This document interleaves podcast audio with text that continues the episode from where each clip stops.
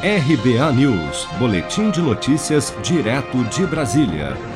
O INSS anunciou nesta quarta-feira, durante o encontro de integridade e combate a fraudes, que o órgão bloqueou nesta semana 55.503 parcelas de 20.189 contas do seguro-desemprego do pescador artesanal, o chamado seguro defeso, no valor total de mais de 58 milhões de reais.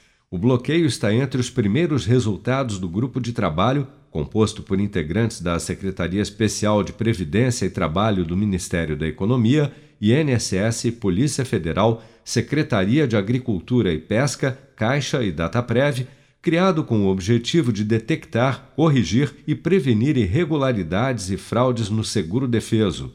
O diretor de Integridade, Governança e Gerenciamento de Riscos do INSS, Helder Calado de Araújo, atribuiu o sucesso do trabalho à ação integrada dos órgãos envolvidos. Talvez o grande ponto, o êxito desse trabalho, esteja na integração, no ajuste fino entre as instituições públicas.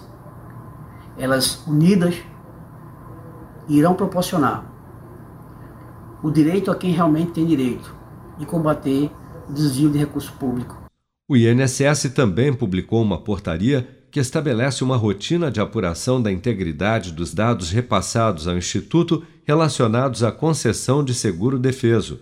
Ao invés de buscar o ressarcimento, a medida visa bloquear pagamentos indevidos antes mesmo que eles sejam efetivados. No valor de um salário mínimo, o seguro defeso é um benefício do INSS pago a pescadores artesanais que exercem a atividade pesqueira como única fonte de renda em épocas de reprodução de peixes e crustáceos, que varia de 4 a 5 meses por ano quando é proibida a pesca.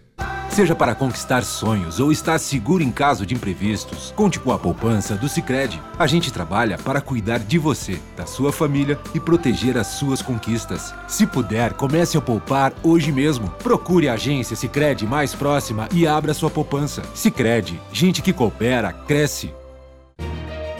Com produção de Bárbara Couto, de Brasília, Flávio Carpes.